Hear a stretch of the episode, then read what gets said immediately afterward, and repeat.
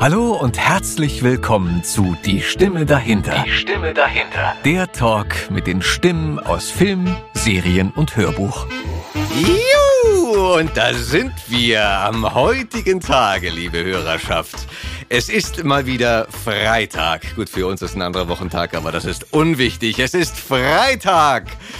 Podcast-Zeit. Freitag um eins, jeder macht seins. Und wir haben heute einen ganz besonderen Gast bei uns im Studio. Sage ich das eigentlich jedes Mal, Etem? Unwesentlich. Unwesentlich, also fast, aber fällt kaum auf. Fällt kaum auf. Sehr ja. gut, sehr gut. Auf jeden Fall haben wir heute natürlich einen ganz besonderen Gast zu uns im Studio, den ihr alle kennt. Ich würde wirklich sagen, ihr kennt ihn alle. Und selbst wenn ihr seinen Namen lest und nicht sofort wisst, wer es ist, ihr habt ihn in so ziemlich jedem Film gehört, den ihr gesehen habt ohne Quatsch. Echt. Ich begrüße erstmal ganz, ganz recht herzlich hier bei uns im Studio Uwe Jelinek. Hallo Uwe. Hallöchen in die Runde. Ja, für mich ist heute ebenso kein Freitag, wie du schon angesagt hast. Für mich ist eigentlich jeder Tag wie ein Sonntag seit Corona, weil es gibt keine Wochenenden mehr, weil ich habe plötzlich Montag, Dienstag frei uh. und das ist wie das Wochenende und irgendwie ist es eine merkwürdige Zeit, äh, in der wir jetzt gerade leben, aber ja. ich denke mal, ich kann morgen ausschlafen, ja, wie sonntags immer. Ja. Irgendwie sind so verschiedene Parameter, die man sonst für das Wochenende definiert, kommen plötzlich in der Woche vor. Aber du hast es dir ja auch redlich verdient, oder Uwe? Unbedingt, da ich also, am Rentenalter bin. Ich wollte gerade sagen, du bist ähm, im wunderschönen Jahr 1953 geboren. Am 25.12., also Dank. ein Christkind. Oh, du, oh. am ersten Weihnachtsfeiertag. Richtig. Das könnt ihr euch wirklich gut merken. Ich, jetzt, ich muss mir das mal kurz aufschreiben. So, 25.12. Viele haben mich bedauert ja. und haben gesagt, du armer Kerl, zu Weihnachten Geburtstag und ich finde es wunderschön schön, weil Du hattest ähm, deine Eltern gut im Griff und hast natürlich zweimal nein, Geschenke kassiert. Ja, das natürlich so. Wir waren fünf Kinder und es war natürlich immer ein bisschen knapp für die Geschenke und die Wünsche. Aber die waren bescheiden in den, da 53 geboren, da gab es noch nicht so viel. Da mhm. hat man sich über Pantoffeln gefreut. Mhm. Kamelhaarpantoffeln kariert. Äh, freut man sich heute auch wieder drüber, aber erst ab einem bestimmten Alter. Genau. Und in dem Sinne war das natürlich so, dass äh, viele gedacht haben, du, der arme Kerl, der bekommt, die Eltern haben ja gar nicht so viel Geld, um dann noch Geburtstagsgeschenke irgendwie zu präsentieren. Aber so war es nicht. Ich habe dann welche bekommen. Und was noch viel schöner war, in meinem Haus lebte eine Familie mit acht Kindern, noch eine Familie mit fünf Kindern, noch mit drei. Und die kamen im Laufe des 25. runter. Und von dem, was sie doppelt hatten, von dem sie mehrfach was hatten. Das hast du alles gekriegt. Brachten sie mir das. Ja, geil. Ich war über jede Nuss froh, über jede Orange, über jede Tafel Schokolade. Ich hatte noch mal einen so schönen ersten Feiertag. Es war ein Traum. Ich bin heute noch glücklich. Im Gegensatz zu meiner Frau, die hat am 23. Geburtstag. da gab es auch kein Geld mehr, aber es gab noch keine Weihnachtsgeschenke, die weiter verschenkt werden konnten. Die war arm dran. Okay, okay. Aber ich hab's ihr versüßt. Ich koche für sie und naja, ah alles gut. Wunderbar, schön. Das heißt, ihr habt ein paar wirklich eine besondere Festtage dann immer um das äh, Weihnachtsfest ja, herum. Ja, das kann man so sagen. Doppelgeburtstag mit Bescherung ja, zwischendrin. Es und, ist oh. ziemlich hart manchmal okay. für die Leber. Äh, Aber äh, ja. Ah, wie klasse. Uwe, ähm, ich sag's des Öfteren, aber ich sag's heute auch wirklich äh, ehrlich nochmal, ähm, wir freuen uns beide sehr, dass du heute zu uns gekommen bist und dass wir mit dir ein paar wunderschöne Minuten, halbe Stunden, Stunden verbringen dürfen. Ich freue mich ähm, auch. Das ist sehr, sehr schön so. Sag mal, Uwe, wie bist denn du groß geworden, beziehungsweise wo kommst denn du her? Du hast eben schon gesagt, du hast viele Geschwister. Es war eine brisante Zeit, Nachkriegszeit. Vater Wie? ist Vertriebener, der kommt aus dem ehemals ähm, Sudetengebiet. Ja. Äh, hatte auch noch vier Geschwister. Er ging aber mit 16 Jahren, wurde er Matrose oder wollte Matrose werden und ging an die, äh, nach Wolgast an die Seefahrtsfachschule für Marinesoldaten, die dann später Soldaten wurden oder Marinesoldaten. Mhm. äh, aber der Krieg war schon fast vorbei. Er ist 29 geboren, er war quasi 15, 16 wurde dann verlegt von Wolgast nach Kiel, dann kam man in englische Gefangenschaft. äh, hat dort in Hamburg Bootsbauer gelernt, ist, hat dann Kontakt von seinem Vater und seinen Geschwistern und seiner Mutter bekommen. Die wurden aus dem Tschechischen abgeschoben, wobei sie nicht ähm, brutal behandelt wurden, weil er war Sozialdemokrat, mein Großvater, und hatte nichts mit den Nazis am Hut. Und es wurde auch von den Tschechen äh, gewürdigt, sagen wir mal so. Aber sie wurden gefragt, ob sie im Tschechischen bleiben wollen denn der Name Jelinek kommt aus dem Tschechischen. Jelen, Wortstamm für Rehlein, Reh. Und die Verniedlichung Eck, Jelinek, ist eben das Rehlein oder auch Hirschlein. Ah. Und der Großvater hat sich entschieden, hat gesagt, nein, wir gehen nach Deutschland. Die durften jede Menge mitnehmen, wurden auf ein Schiff geladen, auf ein Binnenschiff und wurden dann mit dem Binnenschiff in so einem großen Lager, ähm, also kein ähm, Passagierschiff, sondern ein Binnenschiff, wo man einfach so die Laderäume hatte, hatten. Dann konnten sie sich da reinstellen, setzen, liegen, wurden nach Magdeburg gebracht und dann nach Cesa in der Nähe von Brandenburg wurden die dann bei so einem Bauer untergebracht, einem mhm. furchtbar geizigen Bauer, der jede Menge zu essen hatte, Kartoffeln, Fleisch, Würste und hat kaum was abgegeben. Also das waren alles die äh, Aussiedler oder irgendwie, das war äh, Tschechen und Polacken und das war, der Hass war schon da, den gab es überall. Und auch in der DDR. Und äh, ich hörte davon. Ähm, das wird aber gar nicht so oft gesehen und ähm, äh, aber das kommt, kommen wir später nochmal drauf, mhm. ganz sicher. Ähm, der ging dann, ähm, war dann in Brandenburg gelandet bei seinen Geschwistern, bei seinem Vater, und las einen Artikel in der Zeitung, Leute werden gesucht zur Arbeit im Bergbau an der tschechischen Grenze, also im Erzgebirge, auf dem ostdeutschen Teil. Und da ist er dorthin mit seinem Bruder und haben sich äh, dort beworben, vorgestellt, wurden sofort genommen unter Tage in der SDAG Wismut, Sowjetisch-Deutsche Aktiengesellschaft für den Abbau von Uran. Da gab es also Pechblende im Bergbau und die wurde abgebaut und da war das Uran drin. Das wurde dann von den Russen mitgenommen, das gehörte alles den Russen und wurde dann angereichert für den Bau von Bomben oder Atomkraftwerken. Beim, beim, beim Abbau strahlt das schon direkt? Also ja, ja, das ist aber eine natürliche Strahlung, die wir im Granit haben, die wir in vielen Gesteinsarten haben okay. oder auch in Gasen, die aus der Erde kommen, wo so äh, radioaktive Gesteine da sind, eben ja. wie Granit. Und da entsteht dann auch das Gas Radon zum Beispiel. Das ist radioaktiv, das wurde zu Heilzwecken früher genutzt im südlichen Ostdeutschland. Ähm, da gibt es auch jede Menge Bäder und dann zu Höhlen, da kommt eben das Gas raus. Und das gibt es heute überall.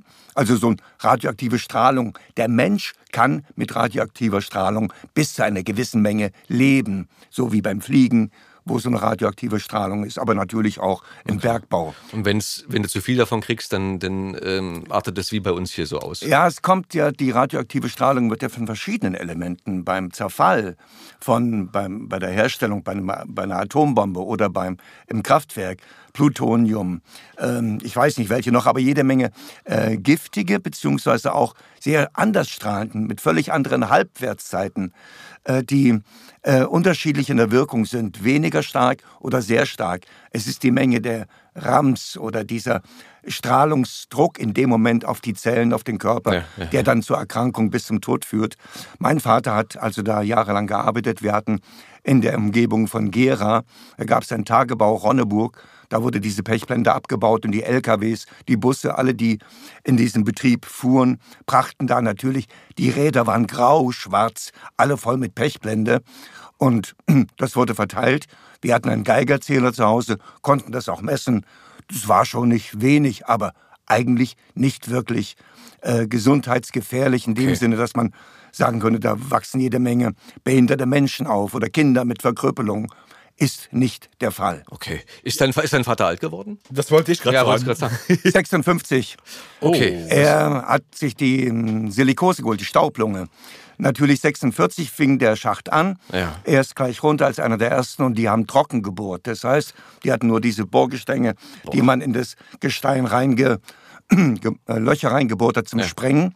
Er hat sich dann auch zum Sprengmeister qualifiziert und muss dann als Sprengmeister immer als erster vor Ort sein nach der Sprengung, um zu prüfen, ob alle Ladungen hochgegangen sind und so weiter, ob der, wie weit wo was abgestützt werden musste. Ja, ja. Und da hat er natürlich in seinem Ehrgeiz jede Menge von diesem Staub eingeatmet, diesen, okay. äh, der nach einer Explosion entstanden ist. Und hat äh, leider das Pech gehabt, äh, dass es einen Arzt gab, die wurden jährlich zum Röntgen geschickt, die alle Bauer, ähm, ähm, alle, die im Schacht arbeiteten. Hm. Äh, genau. Und die äh, wurden dann, wurde das ausgewertet von einem Arzt und der Arzt hat gesagt, nein, alles in Ordnung, wieder ein Jahr. Und nach ähm, ein paar Jahren später wurde dieser Arzt entlarvt als quasi ähm, ein, der hat alle, die schon, wo Zeichen auf den ähm, Bildern zu sehen waren, äh, die hat er als gesund bewertet.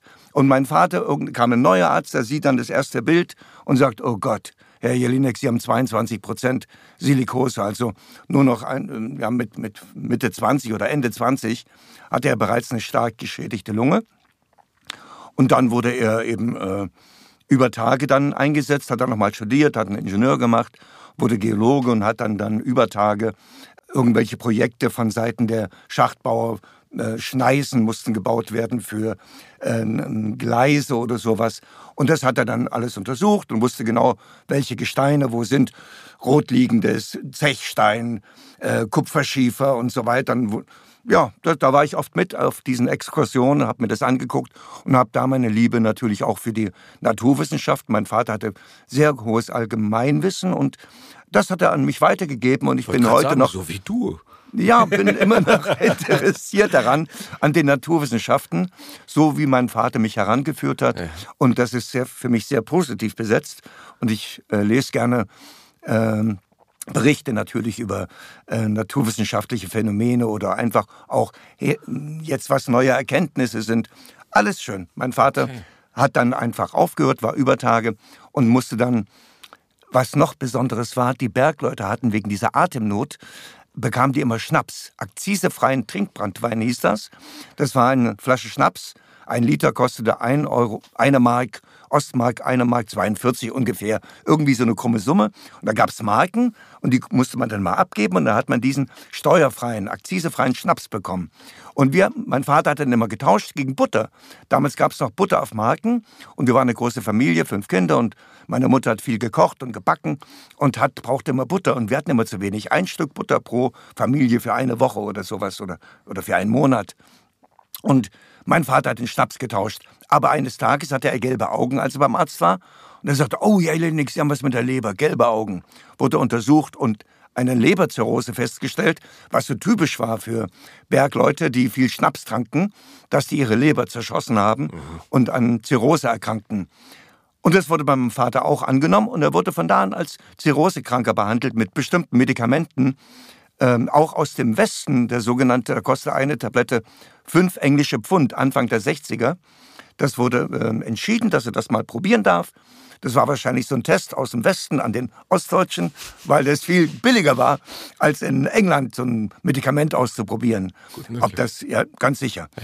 Er hat es ebenfalls Jahre genommen. Er musste dann auch immer wegen ein Vierteljahr ins Krankenhaus, so von 62, 63 an. Und dann haben wir ihn immer besucht und wussten, er stirbt bald. Und Irgendwann, ich bin bis zur 10. Klasse gegangen, 1970 war ich mit der Schule fertig. Ich wollte Matrose werden. Mein Vater hat gesagt, geht nie in Schacht, schlechte Luft, geht nie in eine Fabrikhalle, schlechte Luft, immer an die frische Luft, fahrt zur See.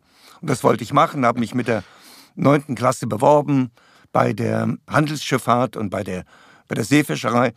Aber die haben mich nicht genommen, weil die haben gesagt, es hat sich geändert, man muss jetzt die 10. Klasse abgeschlossen haben. Dann habe ich gewartet und habe mich dann beworben und habe gesagt, das war aber jetzt zu spät. Jetzt haben wir keinen Platz mehr frei.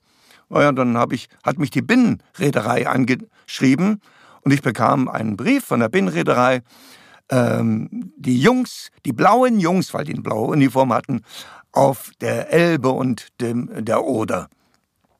Und da bin ich Binnenschiffer geworden mit 16. Ach, bin ich von zu Hause weg, bin auf so ein Internat in der Nähe von Schönebeck und ähm, habe dann da so ein knappes halbes Jahr, sechs, sieben, na nee, vier, fünf Monate hatten wir so eine theoretische Ausbildung und Praxis. Also Knoten lernen, Spleißen lernen, Stahlseile, Du kennst die Knoten alle noch? Ja, ja, klar. Na klar. Ja. Also die meisten zumindest, die man so braucht ja, im Leben. Ja, ja, klar.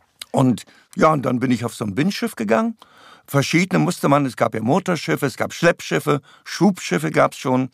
Und ich war am Anfang auf einem Schleppschiff, also ein Schleppkahn, ohne eigenen Antrieb. Da kam von einem Schlepper, fuhr voran, dann fuhr der an den Schleppkähnen vorbei, dann gab man ein Seil über Und das wurde dann aufgehängt. Dann hat man das vorne bei sich äh, über die ähm, ja irgendwie befestigt und dann wurde man die Elbe hochgezogen und hatte dann Salz geladen in Magdeburg eingeladen und fuhr dann ins tschechische Ustinat Labem und hat dann das Salz dort abgeliefert, hing dann so sechs, sieben Schiffe hintereinander und vorne hatten wir noch den letzten Seitenraddampfer der deutschen Binnenreederei damals, die SD Württemberg, die wurde dann nach Westdeutschland verkauft, aber ich war einer der letzten, der da im Schlepp mit dem Schleppkran hinterherfuhr. Krass. Und geile Zeit auf diesem Schleppkran. Du warst jetzt, du bist immer noch 16. Ich bin immer noch 16. Verrückt. Und auf diesem Schiff gab es ja, auf diesem Schleppkahn, wir hatten keinen Strom, wir hatten nur Petroleumlampen. Wir hatten einen, einen, so einen Küchenherd, da konnte man eben ein bisschen was kochen mit den Platten, mit den Ringen, rausnehmen und den Topf raufstellen, irgendwie was zu machen. Und so ein Gitter, falls ein bisschen Seegang war, damit die nicht vom, vom Ofen rutschten. Hm. Und äh, wir hatten auch keine Toilette an Bord. Wir hatten einen Eimer mit einem Strick dran, eine sogenannte Bitz. Die haben wir dann ins Wasser geworfen, haben ein bisschen Wasser rausgeschöpft. Einen anderen Eimer. Dann haben wir das Wasser da reingefüllt, um da unser Geschäft zu machen. Also über Bord wurde gepinkelt, wurde einfach über Bord. Und das andere wurde eben in diesen Eimer mit dem Wasser drin, damit es nicht anklebt. Und dann wurde das über Bord gekippt. Ja, äh, und, ja recht ja. pragmatisch. Ja, absolut. Und eine schöne Geschichte. Ähm, irgendwann 71, wir fuhren wieder mit dem Schleppkahn ins tschechische Bergwärts, fuhren durch, durch Torgau durch. Und in Torgau gab es eine Brücke, wo die Amerikaner und die Russen sich damals getroffen haben. Mhm. Die gibt es ja noch. Mhm. Und da sind wir durchgefahren. Und auf dieser Brücke gab es ein kleines Häuschen. Das hieß ähm, Warschauer. Da saß einer drin von der Binnenreederei und hat dann geguckt, welche Schiffe fuhren talwärts, welche Schiffe bergwärts, damit die einen Überblick hatten, wo sind denn die ganzen Kähne mit der Ladung und was weiß ich. Und wir fuhren da durch, dann kamen links und rechts Wald, Wiesen, Felder. Und dann kam plötzlich auf dem Damm der Elbe ein Fahrradfahrer an. Kam immer näher, immer näher und da hatte eine messingfarbene Flüstertüte, dieses Sprachrohr und rief dann plötzlich, hielt sein Fahrrad an und rief dann, Hallo, hallo, Schleppkahn 771a, ist Herr Jelinek an Bord? Und mein anderer Bootsmann und der Schiffsjäger, Uwe, da ist was für dich. Ja, Herr Jelinek, ein Telegramm für Sie. Lieber Uwe, bitte melde dich. Wo bist du? Mutti. da wurde ich, heute würde man sagen, gedisst. Ich hatte natürlich den Spott der vielen anderen, aber es war nicht anders möglich, ein Telegramm zuzustellen. Ich wollte gerade sagen, weißt du, aus heutiger Sicht so, wenn du halt äh, dir vorstellst auf dem Schiff, na gut, bist du auf dem Schiff, das Ding fährt natürlich irgendwann, ähm, aber ich glaube, Bernhard hat es auch schon erzählt, so du musst halt ab und zu mal hochgucken und kannst du auch mal lesen oder so. Ja. Aber heutzutage würdest du ja das Handy zücken, würdest halt deine E-Mails checken, würdest vielleicht mit dem und dem mal ein bisschen hin und her Alles schreiben und chatten Damals und sowas. Was hast du denn gemacht in der ganzen Zeit? Hast du auch so viel naja, gelesen? Meine, vor allem, ich meine, dass man halt irgendwie auch mobil erreichbar war. Musst dir mal vorstellen. Na, ging ja. ging ja offensichtlich. Ja, ja, das ging, aber halt ja. irgendwie, heute kann man sich das gar nicht vorstellen. Ja, weißt du, so, was macht man halt, wenn das äh, Telefon mal zu Hause vergessen bleibt und dann äh, geht man halt irgendwie ja. raus und sagt so, Mist, ja, ich bin jetzt unerreichbar. weißt du, es gibt halt Mittel und Wege. Wie komme ich anscheinend, denn jetzt anscheinend haben wir halt ey. all das vergessen. Das war einfachstes, wie seit dem Mittelalter. Man war auf dem Schiff, die Strömung hat ihm geholfen bei der Talfahrt, bei der Bergfahrt musste eben dann einfach, wurde nicht mehr getreidelt, aber es wurde wenigstens ein Schleppkahn vorweg und man fuhr dann da hoch ein paar Tage, hat dann Steinkohle eingeladen und dann fuhr man zurück nach Magdeburg, hat wieder Salz, die Steinkohle ausgeladen, wieder Salz eingeladen. So. Hin und her. Ja, genau. Und in der Zwischenzeit, sag mal, hast du denn Lieder gesungen oder gelesen? Ja, oder? gelesen habe ich äh, eine ganze Menge. Ich habe sehr früh schon angefangen zu lesen. In der ersten Klasse hatte ich, glaube ich, schon ähm, ich hatte zwei ältere Geschwister und habe durch die schneller lesen gelernt, okay. weil es mich neugierig gemacht hat. Also zwei ältere und zwei jüngere. Ja, genau, ich war, bin in der Mitte. Okay. Und die haben, äh, oder das war so ein Anreiz, äh, dadurch schneller lesen zu lernen. Mit der ersten Klasse, zweite Klasse, dritte Klasse hatte ich die gesamte Schulbibliothek durch. Zu Hause hatte mein Vater auch eine schöne Bibliothek und dann sind wir auch in größere Bibliotheken gegangen. Ich habe mir ständig Bücher geholt und habe gelesen. Natürlich Abenteuer oder am Anfang Märchen und äh, Sagen und dann natürlich auch andere Bücher, die mein Vater mir empfohlen hatte. Also ich muss sagen, mit 16 hatte ich schon richtig viele Bücher gelesen. Und deine Mutter, die war zu Hause, hat sich, musste sich zwangsläufig um fünf Kinder äh, Ja, sie hat aber auch gearbeitet, ja. zum Teil im Hort manchmal so als Erzieherin mit, oh, keine Ausgebildete, sondern einfach eine Frau, die wusste, wie es geht mit den Kindern, ja. hat dort mitgeholfen zu kochen oder was weiß ich. Dann hat sie später mal so einen Laden übernommen, wo man so Geräte zur Reparatur abgeben konnte. Hat noch technische Zeichnerin gelernt und hat auch auf dem Schacht mitgearbeitet und technische Zeichnungen angefertigt und äh, hatte eine wunderbare Schrift, aber mein Vater noch eine viel bessere. Der war zwar Linkshänder und hat gehämmert, geschraubt, gebohrt, alles mit links gemacht. Ja. Aber geschrieben hat er mit rechts, das war der Zwang in der Schule damals. Ach, was. Im Dritten Reich und dann später auch im Osten, das weiß ich noch, dass die Linkshänder gezwungen wurden, mit rechts zu schreiben. Und heute ist es natürlich Luxus nicht mehr so. Ja, und mein Vater hat eben dann, konnte sehr gut schreiben und zeichnen und malen. Ich auch. Ich habe also dann auf dem Schiff auch manchmal ein bisschen gezeichnet und, und einen Block genommen, ein paar Skizzen gemacht. Ich habe, ähm, natürlich muss man auch einem Schiff das in Stand halten. Man musste es streichen, Rost abklopfen mit so einem Hämmerchen und so weiter. Man musste neue Taue bereitstellen, neue Augen spleißen, man musste steuern. Dann ist der Schiffsführer eben essen gegangen. Er hat dann nur an gefährlichen Stellen, an Brücken, Durchfahrten, an Begegnungen mit anderen Schiffen, wenn man noch keine Ahnung hat, hat es der Schiffsführer gemacht. Aber diese langen ähm, Strecken, die konnte man auch so immer äh, selbst am Steuer sitzen und hat dann das Schiff gesteuert. Mhm. Und ähm, was hat man noch gemacht? Ähm, ja, abends kam man dann im Hafen an, dann hat man geguckt oder hat auch irgendwie hat der Dampfer getutet. Äh, mitten in der Wildnis links und rechts war nichts. Und dann hat man die Anker fallen lassen und hat dann eben Feierabend gehabt. Dann hat man entweder ein Beiboot zu Wasser gelassen und hat dann ist dann ans Ufer gefahren und hat dann das nächste Dorf geguckt, wo das ist, um noch ein Bierchen zu trinken und vielleicht mal eine Bockwurst zu essen und ist dann dorthin gerannt oder ich bin zumindest Schöne gerannt. Schöne Bocki. Ja, und äh, ja, irgendwie gab es immer was zu tun, aber ich habe auch oft auf dem, ich habe ein bisschen Querflöte gespielt ähm, so verträumt irgendwie. Musikalisch ähm, ist er auch noch. Ey. Hätten wir, hätten wir noch eine äh, Querflöte irgendwo noch schnell besorgen müssen. Aber ich glaube, äh, nicht Querflöte, eine Blockflöte also natürlich. Blockflöte, Ach so, Blockflöte, ja, gut, okay. ganz einfachste äh, Lieder, Melodien, so romantisch verklärt ein bisschen und war immer neidisch, wenn ich am Ufer tagsüber Pärchen sah. Ich dachte, Mann, die haben's gut. Ich habe natürlich auch in manchen Dörfern oder Städten Mädchen kennengelernt, aber ich bin am nächsten Tag wieder weggefahren. Es war nie die Chance, dass man sich dann nochmal wieder sieht. Es ja, war, ich wusste nie, wann bin ich wieder dort.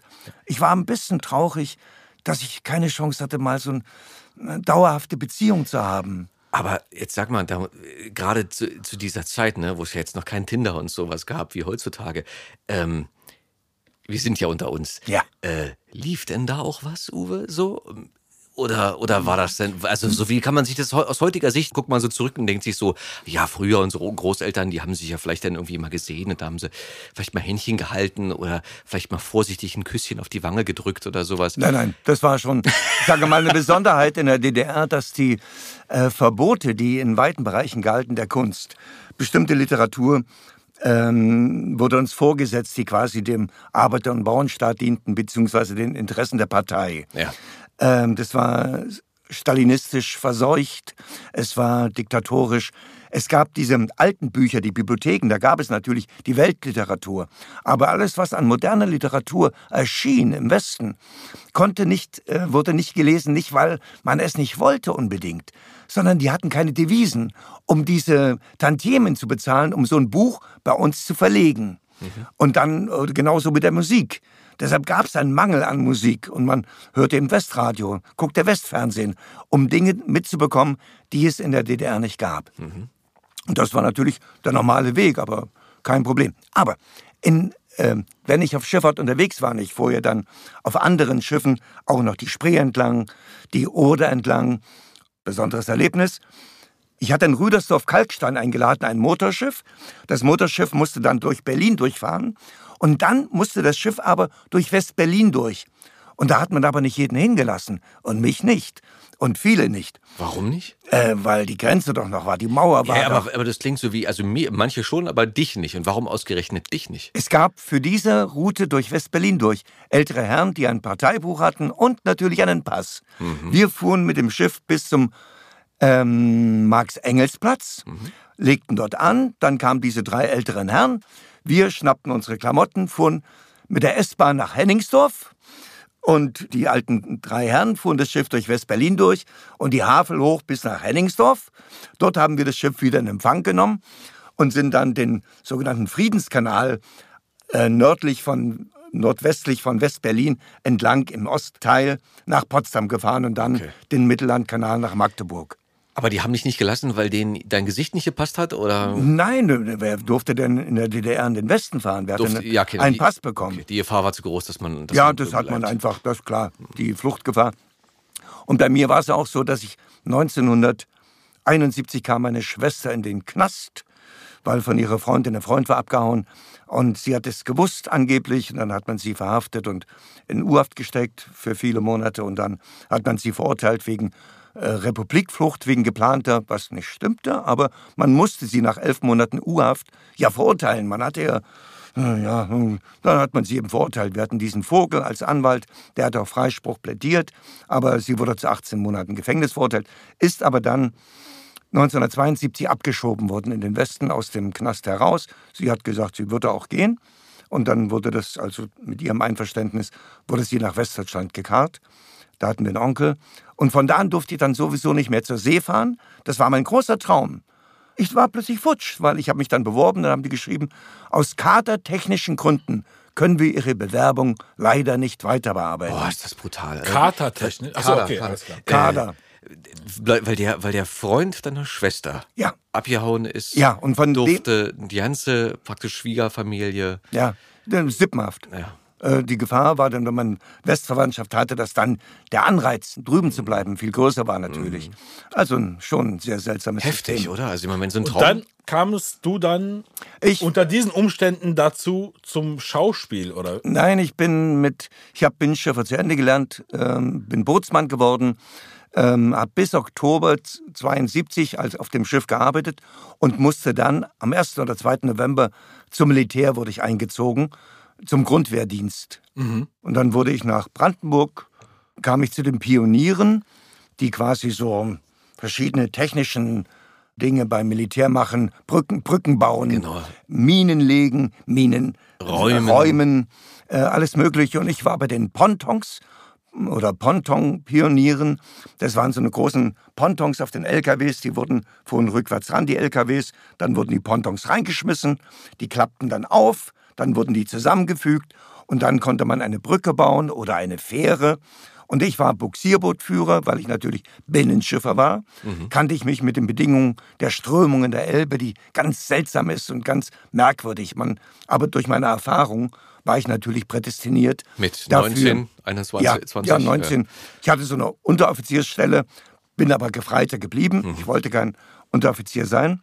Musst mal überlegen, ey, heutzutage die Kids, ey, da willst du Abi machen und sowas, äh, der, mit 19 bist du noch nicht fertig. Meistens dann mit 20, 21, je mhm. nachdem, mhm. selten mit 19. Und da hattest du schon deine Ausbildung fertig, bist schon, äh, warst schon berufstätig als Matrose unterwegs. Ja. Äh, dann danach erst zur Armee. Äh, Pontons, glaube ich, werden ja heutzutage auch immer noch äh, genau auf ja, die gleiche Art und, oder fast, ja. fast auf die gleiche Art benutzt und, ja, und ja, äh, zum Rückenbau. Aber äh, jetzt, wo du es gerade sagst, Armee, da klingelt was bei mir. Wir haben mal drüber gesprochen auf einer Party, wo wir beide, glaube ich, ziemlich gut einen Tee hatten, aber du hast mir deine Militärzeit erzählt. Und das muss, glaube ich, ziemlich lustig gewesen sein, oder? Die mochten dich, was war denn da? Irgendwas war erst hart, glaube ich, und dann lief es aber richtig gut. Oder war das ja, so? Ja, äh, Militär war natürlich eine große Erfahrung, die mein Leben, mein weiteres Leben ganz stark geprägt hat, in, äh, aber nicht zum Vorteil der Menschen, mit denen ich zusammen war. Also es war klar, es gibt eine Gewaltenteilung beim Militär auch in der Form, dass die Offiziere, je höher sie sind, haben das Sagen, die geben die Befehle aus, die müssen befolgt werden. Dem kann man sich unterordnen, muss man sich auch, kein Problem. Dann die körperliche Ertüchtigung, Liegestütze machen, Gewichtheben, Frühsport, Gewaltmärsche, äh, Sturmbahn hoch und runter. Das war für mich eine große Freude, diese körperliche Belastung, mich auszuprobieren. Wie schaffe ich das? Ich war einer der Besten, was die Sturmbahn anging, was so 15 Kilometer Rennen durch den Wald, marschieren. Das hat mir Spaß gemacht. Da konnte ich, da hatte ich eine richtige Erfüllung. Ich konnte, wir mussten dann durch so einen Sumpf durch, wo man äh, früher, ah nee, da machen wir lieber an der Seite lang, sonst macht man sich ganz schmutzig kein Problem. Durch den Sumpf durch sich dreckig machen ohne Ende, weil nach der Übung konnte man die Klamotten einfach beim Wäschebullen abgeben und bekam neue Uniformen. Es hat keiner gemeckert, dass man sich schmutzig gemacht hatte. es war wunderbar, endlich mal richtig durch den Sumpf durch. Sandkasten. Und ja, richtig so eine Spiel. Das hat mir Spaß gemacht. Aber die Soldaten untereinander waren das Übelste und das Schrecklichste, was ich erfahren habe. Es gab immer so eine 18 Monate war die Wehrzeit, ja. die Dienstzeit. Und immer nach einem halben Jahr kamen neue. Das heißt, wer im dritten Halbjahr war, wurde nach dem dritten Halbjahr entlassen. Die EKs, Entlassungskandidaten, ja. die wurden entlassen. Dann kamen die Neuen. Die Neuen waren die Pisser, es waren die, was weiß ich, furchtbare Namen bekamen die Neuen. Die Mittleren waren die Vize, äh, die im zweiten Halbjahr waren. Und die letzten waren dann wieder die EKs. Und die haben dann Druck ausgeübt, die Vize und die EKs. Die EKs auf die Vize und die Vize dann auf die Neuen, auf die Pisse. Die sollten dann immer die Stuben sauber machen, Toiletten sauber machen und sollten auch zur Belustigung dienen und sollten dann auf den Tisch steigen, ein Lied singen oder irgendwelches absurdes, völlig dämliches Zeug. Wir hatten so eine Vier-Mann-Zimmer, das war mein Glück. Und dann kamen die rein zu mir, diese EKs und Vize, und wollten, dass ich äh, auf den Tisch steige und ein Lied singe. Und ich sagte, nee, mache ich nicht. Ich kam von der Binnenschifffahrt, hatte ich ja erzählt, und da gab es einige Schlägereien. Ich hatte meine Lektion gelernt und wusste, wie es geht und habe mich natürlich dementsprechend gewehrt. Die konnten auch nicht so richtig an mich ran. Also hat man Tricks versucht und hat aus dem Papierkorb meinetwegen meinen Fahrschein vom letzten Urlaub, wo ich nach Gera fuhr, da wohnte ich mittlerweile, und hat den dann draußen aus dem Fenster raus ins Revier geworfen, beziehungsweise die haben, sind zum Spieß, der für die Ordnung der Kompanie ja. verantwortlich war, haben gesagt, der Jelinek hat seinen Papierkorb aus dem Fenster gekippt. Hier ist sein Ticket. Und dann musste ich ein Vierteljahr das Klo jeden Morgen sauber machen. Zur Strafe. Mhm. Die haben mich nicht gekriegt. Das Klo war sauber wie sonst nie. Ich bin jeden Morgen da rein, voller Ehrgeiz und habe es geputzt. Es war sauber. Aber ich habe die angeguckt und habe sie angelächelt. Sie hätten mich nicht klein gekriegt. So haben sie auch nicht geschafft. Dieser Druck der Soldaten untereinander. Jetzt habe ich den Neuen, die kamen, immer geholfen. Ich habe gesagt, pass auf, wenn was ist, sag mir Bescheid. Und ich habe die unterstützt, gerade die Schwachen, die es gab. Vielleicht dazu noch etwas. Da gab es auch einen Bettnässer, der wurde aber richtig rund gemacht, der arme Kerl. Ich war nämlich auch bis zum 11. Lebensjahr Bettnässer mhm. und habe Schikanen erlebt, okay. ohne Ende. Und ich weiß, was das bedeutet, wenn man quasi nicht ganz richtig tickt, wenn man etwas anders ist als die anderen, was man da ertragen muss. Und das ist so verinnerlicht in mir, dass ich heute noch so hilfsbereit bin, jeden, der schwächer ist, männlich, weiblich, Kinder, Erwachsen, alt, jung, völlig egal. Mhm. Ich habe ein Gespür, denk, wow, dem musst du jetzt helfen, da musst du beispringen. Egal wobei, Arbeit, S-Bahn, Straße, egal wie. Äh, ich bin höflich, weil ich denke, ah, der hat vielleicht gerade ein Problem, dem helfe ich. Mhm. Mach. Und irgendwie ist das so durch meine Bettnässerei und das beim Militär, wie der dort fertig gemacht wurde, dem habe ich geholfen, soweit es ging. Dann wurden die wieder die EKs entlassen. Ich wurde Vize. Und mit mir denen, denen ich geholfen habe, wurden Vize. Und was machten die? Mit den Neuen machten sie dasselbe, wie vorher die anderen mit ihnen machen wollten oder gemacht haben, soweit ich sie nicht unterstützen konnte. Ja. Schrecklich. Das war eine Erfahrung, wo ich dachte, wie ist denn der Mensch drauf? Und die Offiziere, ja, ich durfte vom Kompaniechef die Kinder betreuen, weil ich konnte gut zeichnen. Ich war äh, in meiner Art und Weise, Soldat zu sein, ja nicht für das System an sich, sondern der Spaß, dass ich äh, gut rennen konnte, gut klettern konnte, gut so abenteuerlich, romantisch verklärt für mich, völlig doof für manche. Für mich war es eine Freude. Und das hat man gespürt wahrscheinlich, oder die Offiziere. Ich habe kaum Stress gehabt von Seiten der ähm, Ableutnant und äh, Oberst und so weiter. Die waren hm, fast per Du. Ich habe mit denen keine Probleme gehabt. Ich musste die Aufträge erfüllen, den Befehl erfüllen und habe auch manchmal, wenn es Stress gab, Dienst nach Vorschrift gemacht. Dann kannst du den ganzen Laden flachlegen. Wenn du vier Schritte bevor der Offizier kommt, musst du deine Hand rechts hochreißen zur Begrüßung und musst dann den Blick zu ihm wenden, an dem vorbeilaufen, bis anderthalb Meter danach. Mhm. Und der muss es aber auch machen. da habe ich mich natürlich immer beschwert. Ja, der, der hat, hat seine Begrüßung nicht richtig gemacht. Der hat ja, oh, äh, aber, aber die Soldaten untereinander, das war die absolute Hölle. Meine, für mich erklärt sich jetzt eine Sache äh, im Atelier.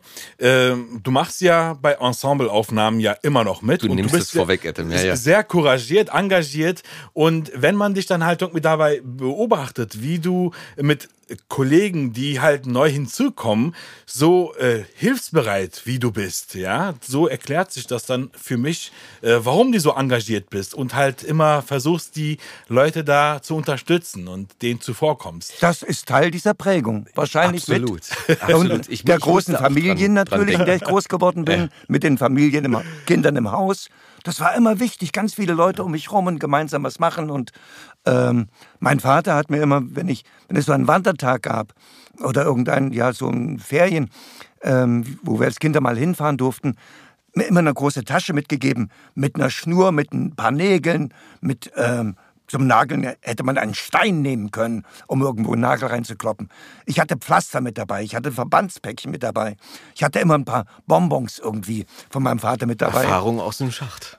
Ah, und die Bonbons kommen halt auch von, von dem Vater. von dem Vater, ja. ja. Die Uwe Süßigkeiten. seine, Uwe So, pass auf, liebe, liebe Zuhörer und. Zuhörerinnen. Also, pass auf. Um es kurz schon mal einmal vorwegzunehmen. Der Uwe macht äh, neben vielen Rollen und äh, natürlich auch Arbeit vor der Kamera, auf der Bühne etc. im Synchron ganz, ganz viel Ensemble. Ensemble heißt, das sind kleinere Rollen, das sind größer zusammengefasste Gruppen teilweise, die ja in jedem Film, wo nicht nur zwei Personen ähm, drin sind, zu hören sind. Und wenn man, so wie ich damals als junger Kollege, dazukommt und anfängt, auch vor dem Mikrofon zu stehen, dann weiß man ja am Anfang erstmal nicht so richtig, wohin und warum überhaupt und was muss ich jetzt machen.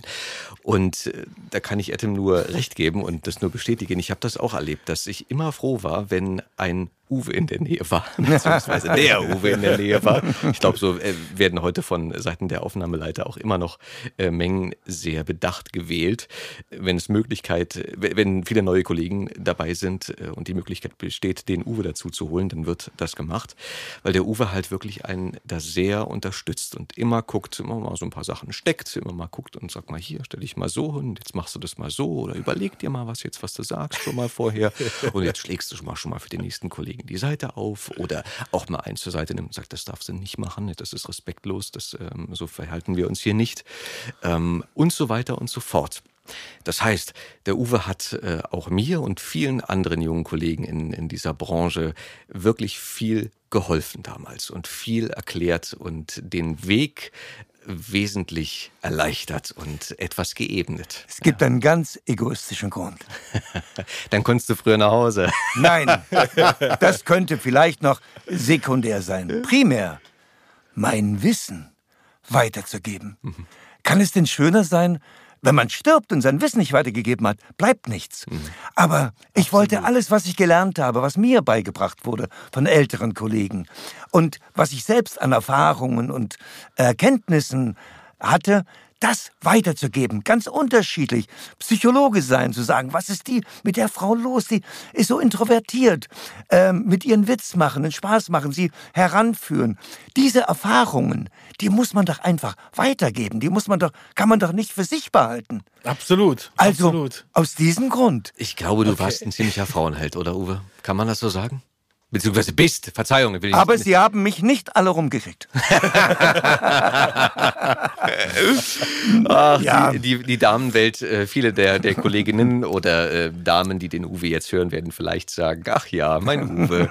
Ja, aber man muss Schön ja auch, war's. auch eine Sache klarstellen. Also der Uwe ist ja nicht nur zu Kolleginnen so nett im Arbeitsbereich. Ja, natürlich nicht. Also das, äh, nicht, dass das da halt missverstanden wird. Nein, also, wir haben uns auch sehr gut verstanden, nicht wahr? Egal ob heterosexuell, schwul, weiblich oder männlich, jung oder alt. Das Bemühen, zu allen einen respektvollen äh, Umgang, mit allen einen respektvollen Umgang zu haben, ist mir höchster Anspruch. Und war denn schon so während der Armee oder, oder davor für dich irgendwann mal klar, dass du den Beruf des Schauspielers Nie, ergreifen nie, möchtest? nie. Ich hatte damit gar nichts am Hut. Ich wollte äh, ja zur See fahren. Dann ja. wurde das ähm, äh, nicht mehr genehmigt. Dann bin ich zum Militär. Und während des Militärs habe ich mir überlegt, was mache ich, wenn ich rauskomme, wenn ich entlassen werde. Hm. Dann bin ich wieder nach Gera zurück, habe mir da eine Wohnung gesucht. Da wo lebten auch meine Geschwister und meine Eltern. Außer meiner älteren Schwester, die lebte ja schon im Westen. Und ich dachte, hm, ich werde da sie an der Kunsthochschule in Ostberlin studierte, in Weißensee, mhm. hatte ich sie oft besucht während ihres Studiums und hatte Kontakt mit anderen Fachbereichen. Sie hat sich für Mode und Grafik interessiert. Dann war ein Freund dabei, der hat sich für Bühnenbild interessiert. Und den habe ich häufig besucht. Und der hat sich auch für Indianerkultur interessiert. Das habe ich natürlich auch durch mein Lesen von Karl May und von natürlich den ostdeutschen äh, Verlagen, die herausgegeben wurden über Indianer oder alte Geschichten noch vor Karl May, Tecumseh oder was weiß ich. Ähm, habe ich mich auch damit beschäftigt. Ich habe mich schon als Jugendlicher selbst Mokassins gebastelt, so Franzentaschen. Das passt in die Hippie-Zeit. Wunderbar. Ich war so der Indianer der Hippies oder wie auch immer. Und dann ähm, der konnte noch viel bessere Sachen bauen. Mit Glaskügelchen, richtig wie die Indianer, besticken und mit Federschmuck. Er hatte einen Zugang zum Berliner ähm, Tiergarten und durfte da in die große Voliere, wo die Geier und Adler waren. Und da hat er mich mitgenommen mit einem Stock in der Hand, damit die nicht auf einem landen können, sind wir in die Volieren und haben die Federn, die bei der Mauser ausgefallen sind, eingesammelt, sowohl von verschiedenen Adlerarten oder Greifvögeln im Allgemeinen, also auch Geier oder ja, die haben wir gesammelt. Pflaum lag überall rum, den man mitnehmen konnte, um dann in diese großen Federgebinde äh, den Pflaum oben noch mit reinzumachen. Also ich wollte Bühnenbildner werden. Der konnte, musste zeichnen können, malen können und musste basteln können. Entwurf des Bühnenbildes, Kostüme, mit verschiedenen Materialien arbeiten. Und da ich gerne zeichnete und sehr gut zeichnen kann und auch gemalt habe und viele in der Schule Wettbewerbe gewonnen habe, ähm, auch im Geräteton war ich sehr gut. Ähm, Gab es eigentlich jetzt irgendwas, wo du nicht gut warst? Uwe? Nein, doch, jede Menge, jede Menge. ähm, aber das hat mir Spaß gemacht. Und ich dachte, ich werde Bühnenbildner. Ja. Habe mich erkundigt und ich wusste, ich brauche das Abitur dafür. Also in Gera am Theater angefangen, als Kulissenschieber. Zwei Jahre lang Abendschule gemacht, Abitur mit zwei bestanden. Wunderbar. Aber in der Zwischenzeit habe ich gelernt, was es heißt, in der Praxis Bühnenbildner zu sein. Öh. Du machst die Entwürfe, du hast Ideen für tolle Kostüme mit Leder, mit ähm, feinsten Stoffen oder irgendwas. Das gab's nicht. Es war ein Mangel. Und die mussten improvisieren. Natürlich gab es auch tolle Kostüme mit improvisierten Sachen. Genauso das Holz für die äh, Kulissen oder der Stoff für die Kulissen. Es war alles sehr, sehr begrenzt da vorhanden. Die wirtschaftliche Schwäche war auch am Theater zu spüren, mhm. der DDR. Und es musste improvisiert werden. Dann wurden eben die alten Bühnenbilder zerlegt, die Kulissen, um die Latten wiederzukriegen und den Stoff vielleicht nochmal umdrehen, von der anderen Seite bemalen. Also, aber ich dachte, nee. Und ja, und dann war auch das, die Stücke, die die dort aufführten, Ach, es war so grässlich. Ich dachte, was so ein, alles so künstlich. Es klang alles so hohl. Und dann musste man denen, wenn die mal so zehn Stufen hochgehen sollten, noch ein Geländer ranbauen, damit die nicht runterfallen. So ein Quatsch. Für mich, ich habe mit meinen Kumpels über den Kulissenschiebern, wir sind dann an Seilen, von, die vom Boden oben herkamen, haben uns über die Bühne geschwungen und haben Blödsinn gemacht. Klar. Und die blöden Schauspieler haben nicht auf die Reihe gekriegt. Richtig. Und ich durfte dann auch als Statist natürlich mitmachen. Ja. Der Mann von La Mancha, das spielt im Knast. In Gera. In Gera. Alles in Gera. Und hab okay. dann mit so einem Seil über die Bühne, ja. von einer Gefängniswand zur anderen und runter und hoch. Ich war das Wildschwein in das tapfere Schneiderlein, der dann in diesen, äh, ja, ein schweres Kostüm, ich hatte immer äh, blaue Stellen am Kopf, weil es ein sauschweres ähm, Schädel war von diesem Wildschwein. Ich habe das Wildschwein gespielt und natürlich andere. Wann war das dann? Das war ähm, Mitte der 70er, Ende der 70er? Äh, 73, 74 kam ich vom Militär zurück. Ja. Äh, warte mal, nee, ja, genau. Ähm, das war dann im, im Mai, ab Mai 74 okay. habe ich in Gera am Theater ja. angefangen okay. und im September dann die Abendschule. Mhm.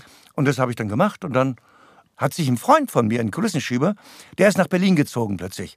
Und kam dann wieder und sagte, ich habe mich beworben an der Schauspielschule. Willst du nicht mitmachen? Ich dachte, ach, das wird doch nicht so ein Quatsch. Äh, außerdem ja, nicht so richtig Lust. Und, ähm, und ähm, mit einer Bulgarin habe ich zusammengelebt, eine Tänzerin vom Theater in Gera und war auch ein Jahr verheiratet, gebe ich zu. Ich hörte, Tänzerinnen sollen sehr attraktive ähm, Damen sein. Auch Nicht-Tänzerinnen können sehr attraktiv sein. Ja, natürlich. Es gibt also, so wie du attraktiv bist und Adam sehr attraktiv ist, äh, Dankeschön. äh, gibt es also, darum ging es nicht. Es, es war der Reiz einer Bulgarin, äh, die erstmal damit hinzufahren. Ich war vorher ein paar Mal getrennt nach Bulgarien Mhm. und Rumänien, als Schüler schon, äh, mit Erwachsenen und habe dort die Küche kennengelernt. Als Binnenschiffer musste ich selbst kochen lernen. Äh, meiner Mutter, ich habe meiner Mutter als Kind immer geholfen in der Küche, weil es immer was zum äh, zu naschen gab. Töpfe auslecken, ausleeren mit dem Finger nochmal den Puddingtopf, ähm, die Str Streusel ein bisschen naschen, ähm, beim Weißkohl den Kriepsch, wie wir sagten, den konnte ich wegnaschen.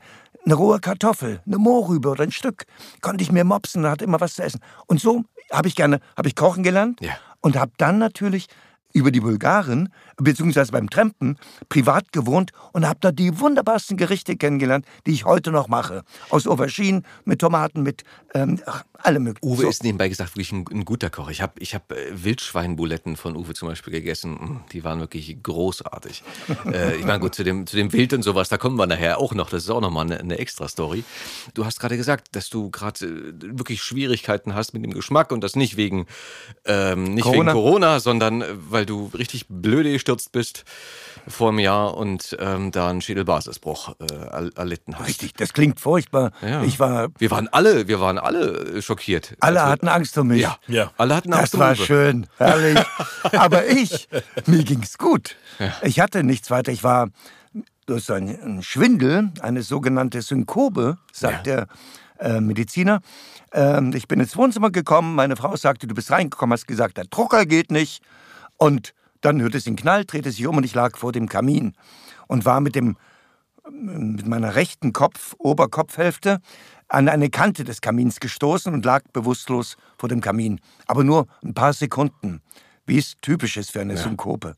Und die tätschelte mich, kam wieder zu mir. Ich mm, sagte, was war das denn jetzt? Wo bin ich? Ach, ich lieg vorm Kamin, bin aufgestanden und mir ging's gut. Es hat nichts geblutet, es hat nichts wehgetan. Ich war nur, mir war ihm schwindlig geworden und die Augen, und mir wurde schwarz vor Augen und ich bin gefallen. Ja, dann habe ich meine Arbeit weitergemacht, habe irgendwas ausdrucken lassen und es ging wieder der Drucker.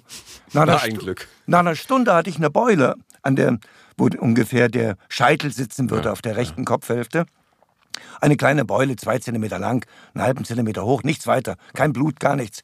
Nach zwei Stunden dachte ich, ich habe Wasser im Ohr und höre nichts mehr, äh, wenn meine Frau, wenn ich äh, sie gesprochen hat oder ich dachte, immer, das klingt komisch. Also bin ich ins Bad, habe versucht, mein Ohr zu säubern, wie wenn man nach dem Duschen manchmal so so springt, damit das Wasser rausgeht.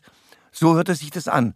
Und dann sprach ich selbst mit meiner Frau und ich dachte, wow, wie klingt denn deine Stimme? Die hörte sich an, als würde sie aus einem plärrenden Lautsprecher kommen, weil die gesamte rechte Kopfhälfte der Knochen des Schädels wie ein Resonanzkörper wirkte. Dachte, das ist ja komisch. Ah ja, meine Arbeit zu Ende gemacht, noch ein bisschen Fernsehen geguckt, Mitternacht ins Bett, sitze auf der Bettkante, musste einmal husten und plötzlich lief mir eine klare Flüssigkeit aus der Nase. Denk, was ist das denn? Tränenflüssigkeit? Nee, so viel doch nicht aus der Nase. Gehirnwasser? Nee. Äh, umgedreht, hingelegt, geschlafen. Nächsten Morgen aufgestanden, mich gewaschen, gehustet am Waschbecken. Da lief mir wieder diese glasklare Flüssigkeit raus. Ich sag zu meiner Frau, ich gehe mal schnell zum Hals-Nasen-Ohrenarzt, ich habe hier ein Problem. Und bin dorthin, die Praxis rappelvoll, ich habe zwei Stunden gewartet. Ich kam nicht dran, ich musste aber gehen, weil ich einen Synchrontermin hatte. Ich bin ins Atelier gefahren, hatte dort eine Rolle, hab die gesprochen.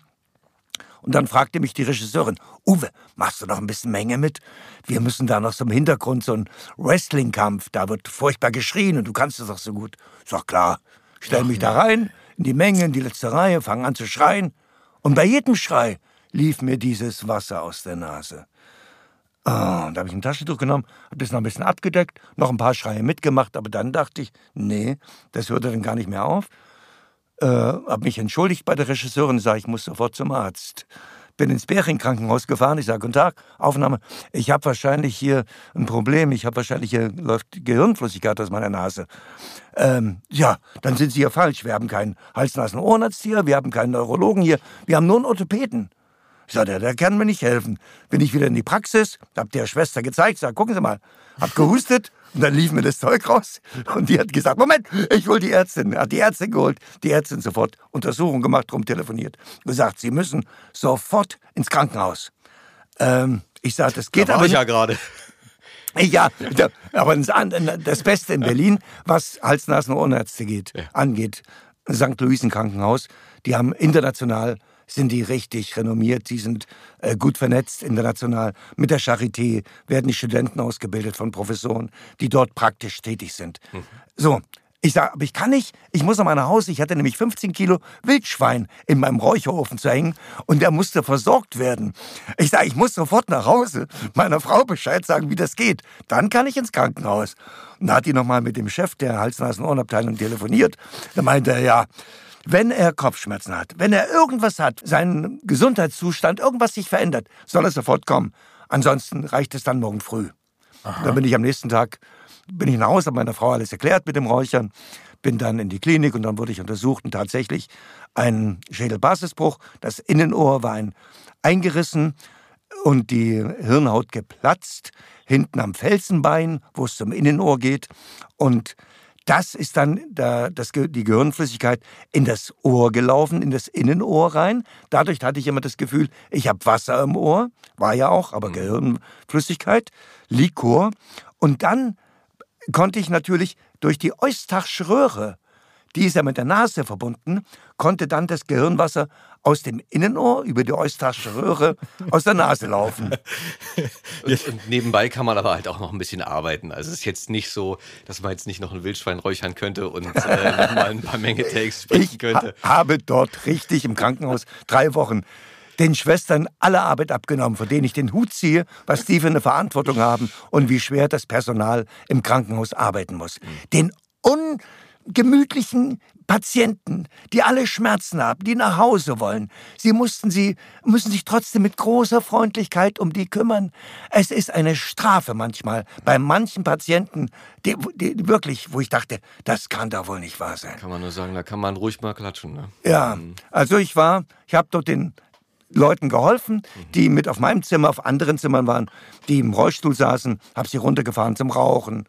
Ich habe sie zurückgebracht, ich habe ihnen Schuhe angezogen, ich habe ihnen Getränke gebracht, ich habe ihnen irgendwelche Wünsche erfüllt und Süßigkeiten verteilt. ähm, Wir haben auch von dir Apropos, eben, wo sind denn die Wodka-Pralinen? Ich habe hab die Wodka-Pralinen habe ich in den Kühlschrank getan, ähm, ah. damit der Wodka ah. schön kalt ist. Aber du kannst sie natürlich gerne mal rausholen. Möchtest du oder soll, darf ich? Hier bei uns drin, ja. hier? Ja. Ja, warte, ich ja? die mal. Machst du? Ja. Okay. Das nach, der Nachteil ähm, äh, in der Kühlschrank, im Kühlschrank, die aufzubewahren, ist, dass sich Kondenswasser bildet. An der Folie, mit der die eingeschlagen sind, und dann wird die äußere Schicht klebrig, wenn sie wieder warm werden, weil dann die Flüssigkeit außen dran ist. Aber wir müssen sie schnell essen.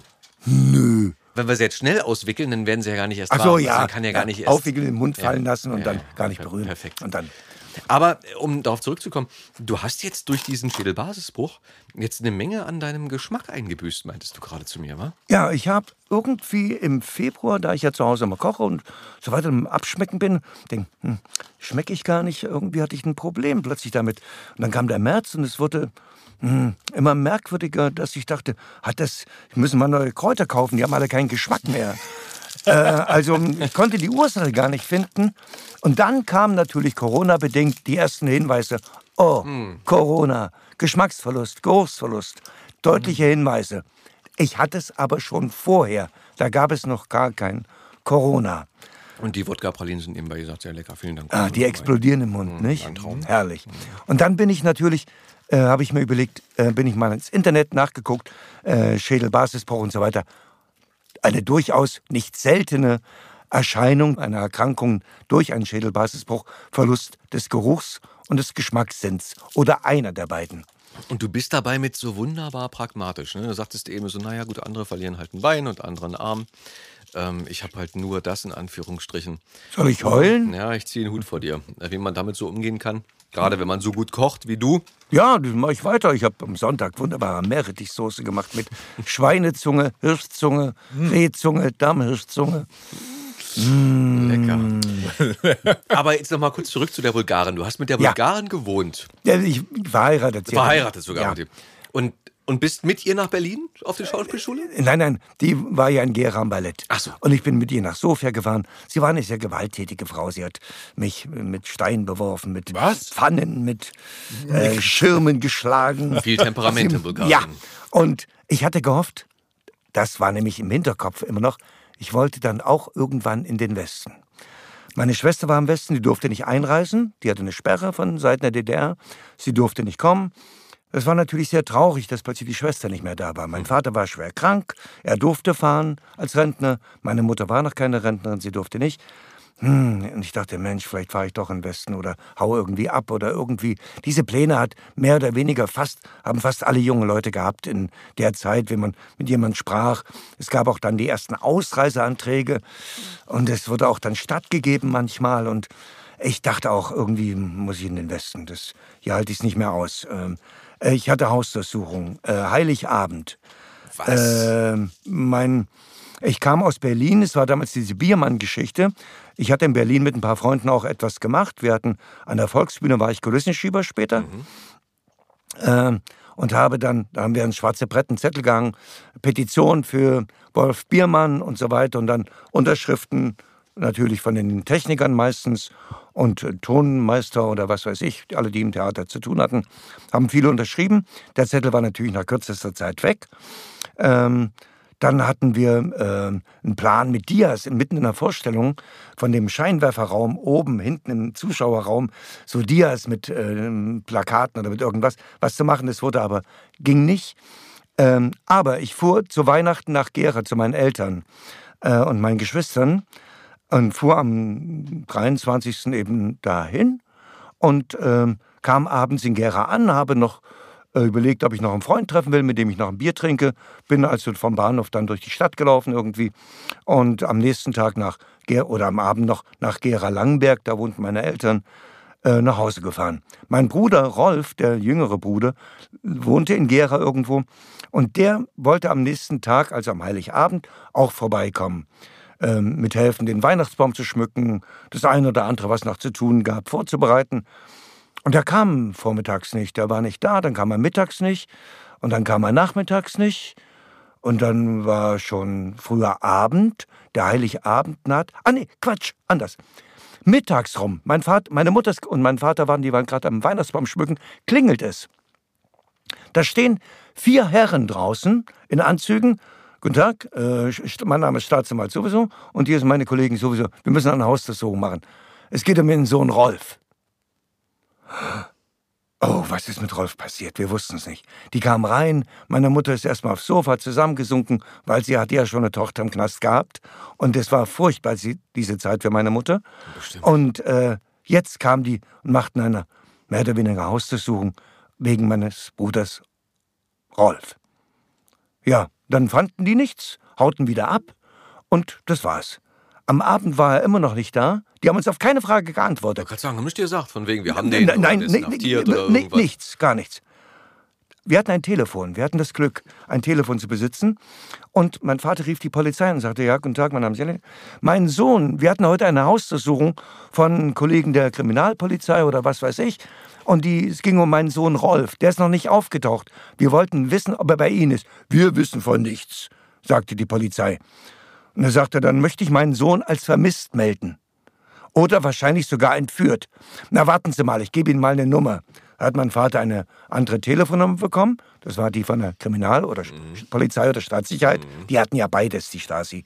Man rief dort an und fragte nach, was ist hier? Ja, Ihr Sohn Rolf ist bei uns im Gewahrsam, ja. Können Sie, nein, das können wir Ihnen am Telefon nicht sagen. Aber der wird bald nach Hause kommen. Hm. Und er kam tatsächlich irgendwie 19, 20 Uhr kam er an. Und haben gesagt, was war denn mit dir los? was ist denn passiert? Ich sagte, ich bin früh um neun, äh, nochmal ein paar Brötchen wollte ich mir holen zum Frühstück, gehe runter zum Bäcker, komm wieder hoch, ist meine Bude voll mit lauter Männern. Ich sag, was machen Sie denn hier? Na, das fragen wir Sie. Kommen Sie mal her, Handschellen mitnehmen. In eine Villa, wo so Verhöre durchgeführt wurden äh, von der Staatssicherheit. Wurde er mitgenommen, dann musste er äh, wurde ihm ein Glas hingestellt mit einem Tuch drin. Das musste er sich rausnehmen, musste es sich vorne in die Hose reinstopfen, zu seinem Geschlechtsteil, wo der stärkste Duft für den Hund, dann der später nachsuchen soll, entsteht und dann wieder in das Glas tun. Das wurde verschlossen. Folgendes war passiert. Am 23. abends hat mich irgendein IM, ein keine Ahnung wer, äh, beobachtet, dass ich in Gera eine bestimmte Straße lang lief. Was ist die IM? Oder ja, wer? Gute Frage. Ein interner Mitarbeiter. Ein, ein äh, informeller Mitarbeiter. Informell. Das waren ah, okay. die äh, Stasi-Spitzel quasi. Okay. Äh, irgendeiner hatte mich gesehen und hat mich aber, wir waren uns sehr ähnlich, mit meinem Bruder Rolf verwechselt. Und hat dann am nächsten Tag hingen in dieser Straße an der Wand Petitionen für Biermann mit Schreibmaschine, mit Ormig so äh, gedruckt okay. und hingen dann, wurden verteilt in der Stadt. Und der IM sagte, ich habe den Jelinek gesehen, den Rolf, weil er mich verwechselt hatte. Und darauf sind die zu meinem Bruder die Wohnung, weil die dachten, der war das. ähm, ich hatte dann auch nochmal eine Vorladung, weil ich ja dort lang gelaufen bin. Und äh, ich habe es aber nicht gemacht. Ähm, ist egal. Deswegen wurde er dann äh, verhört und so weiter. Und dann konnte man feststellen, er hat nichts damit zu tun. Es gab keine Fingerabdrücke von ihm. Die Hunde haben seine, die Spur nicht gefunden, da wo die Plakate angeklebt waren. Der er war unschuldig, der arme Was Kerl. Was für eine Zeit, oder? Ja, toll. Das war ein Abenteuer. Jeden Tag irgendwas. Ja, ja, äh, wenn, du nicht, wenn du nicht wie deine Schwester irgendwie dann weggesperrt wurdest. Ja, das, das ist klar. Ich hatte Glück, Nummer. ja. Oder wie viele andere Menschen oder auch Kollegen, Kolleginnen von uns ja auch. In Berlin haben. dann Hausdurchsuchung, mehrfach Vorladung, Keibelstraße, wo man nie wusste, wann man rauskommt. Wir haben, ich habe immer so einen riesen Schlüsselbund dabei gehabt, wo die Schlüssel der Reihe nach ein bestimmtes System ergaben. Ja. Und ich habe gesagt, pass auf, wenn die mich jetzt nicht mehr rauslassen, dann gibt es einen bestimmten Grund. Wenn ich den erfahre, hänge ich meine Schlüssel so um. Wenn es aus Gründen meiner Schwester ist, wenn es aus Gründen wegen äh, David ist oder dem Westberliner Freund oder irgendwie, dann hänge ich die Schlüssel so, damit ihr denen Bescheid geben könnt, die sollen hier nicht mehr einreisen oder wie auch immer. Okay. Ähm, aber ich wurde nicht verhaftet. Also ich brauchte das. Aber was wir uns einfallen lassen haben, alles geil. Und für alle, die mit Biermann nichts anfangen können, mhm. das kann man mal nachschlagen oder mal googeln, die Biermann-Affäre. Ja. Ähm, die Biermann-Ausbürgerung war damals eine ziemlich schlimme Geschichte, dass ein Mensch äh, des Landes verwiesen wird, ja. wird, der eigentlich gar nicht gehen wollte, sondern der eine Art Revolutionär war und zwar gar nicht im schlechten Sinne, sondern wirklich der sehr tolle Lieder geschrieben hat, ja, äh, die, die man sich immer noch gut anhören kann und die natürlich immer eine Aussage hatten, die immer kritisch, in ihrem kritisch Wahrheitsgehalt, ja. in ihrem Wahrheitsgehalt heute noch zutreffend sind. Für jede Demokratie, wenn irgendjemand dir Angst macht von der Politik, mhm. wenn man dich versuchen will, klein zu machen, zu drücken. Gibt es ein Lieblingslied von dir, von ihm? Biermann? Hm? Ähm, äh, Gibt es sicherlich einige Lieder, die ich. Also ich Oder eins, was dir, was dir gerade äh, so in, in den Sinn äh, kommt? das finden wir raus. Ja, müssen wir Alexa und das, fragen. Alexa, und, das, und das packen wir dann auf unsere Playlist auf jeden Fall. Okay. Ja. Okay. Gut. Kann, dann kann das so, wann kam das dann ja, zum das, genau, Schauspiel? Das war, das war ja. der, Freund, der meinte von dir irgendwie so, ey, ich hab, willst du nicht? Und du die hast Schauspielschule. Gesagt, mm, er ist mm, nach Berlin und sagte, ja, ich ziehe auch nach Berlin. Habe in Berlin an der Volksbühne angefangen. Weg, weg von der Bulgarin? Weg von der Bulgarin. Genau. Aber warum hat denn die Bulgarin dich versucht mit der Pfanne und so zu schlagen? Was hast du denn gemacht? Eifersucht, Eifersucht, Eifersucht. Hast du es verdient? Unfassbar. Ich könnte euch Geschichten erzählen, das, das glaubt kein Schwein. Ich hatte von meiner Schwester aus dem Westen eine Uhr geschickt bekommen, eine sogenannte digitale Anzeige, was aber nicht heißt digital wie im heutigen Sinne, sondern diese, es fehlten die Zeiger, sondern da war eine, so ein Spalten, da wurden die Zahlen dargestellt. Mhm. Also es war schon eine analoge Uhr, aber mit einem Fenster, wo dann die Uhrzeit angezeigt wurde. So eine digitale Uhr einfach, so ja. nannte man damals, war was ganz Besonderes. Irgendwie hatte ich eine Menge Geld gespart und hatte, ähm, sie hatte eine blöde Uhr und ich sagte, wollen wir sich eine schöne Uhr kaufen? Wir sind in den nächsten Uhrenladen, Glashütte. Und oh. ich habe mir eine Glashütte Automatik gekauft und sie sich eine Damenuhr, Glashütte. Und dann irgendwann ähm, wieder zu Hause und war dann Streit, wir trugen unsere Uhren. Freunde klingelten bei mir, eine Freundin und ein Freund wollten mich besuchen und wir hatten so ein kleines Fenster, da konnte man runtergucken und den Schlüssel runterwerfen, weil die Haustür verschlossen war. Ich gehe dorthin, schmeiß den Schlüssel runter. In dem Moment kommt meine Frau, die wollte nicht, dass sie kommen, und schlug mir mit einem Schirm über den Kopf. Ich drehte mich um und hielt sie fest. Dabei ging von ihrer Uhr, die sie am Handgelenk trug, das Band kaputt. Oh, Mist. Naja, da war sie stinksauer. Da war aber richtig Dampf. Und dann nahm sie, ging sie ins Wohnzimmer, nahm, ah nee, Quatsch, so. Und dann nahm sie meine Uhr und hat die auf den Boden geworfen, bis sie auch kaputt war. Oh, ich habe die beide zum Uhrmacher gebracht. Nach drei Wochen bin ich mal vorbei. Ich hatte diese Scheine einstecken. Sag ich, sind die, Uhr, sind die Uhren schon fertig? Sie sagte, nee, aber die eine ist schon fertig. Das war meine. Ich sag, wunderbar. Hab die genommen, bin nach Hause. Und äh, ich sag, Elena, guck mal, meine Uhr ist schon wieder ganz. wo ist meine Uhr? Ich sag, die ist noch nicht ganz. Und wieso trägst du dann deine Uhr schon? Dann ging es in das Wohnzimmer, wo eine Schublade war, wo diese Digitaluhr war.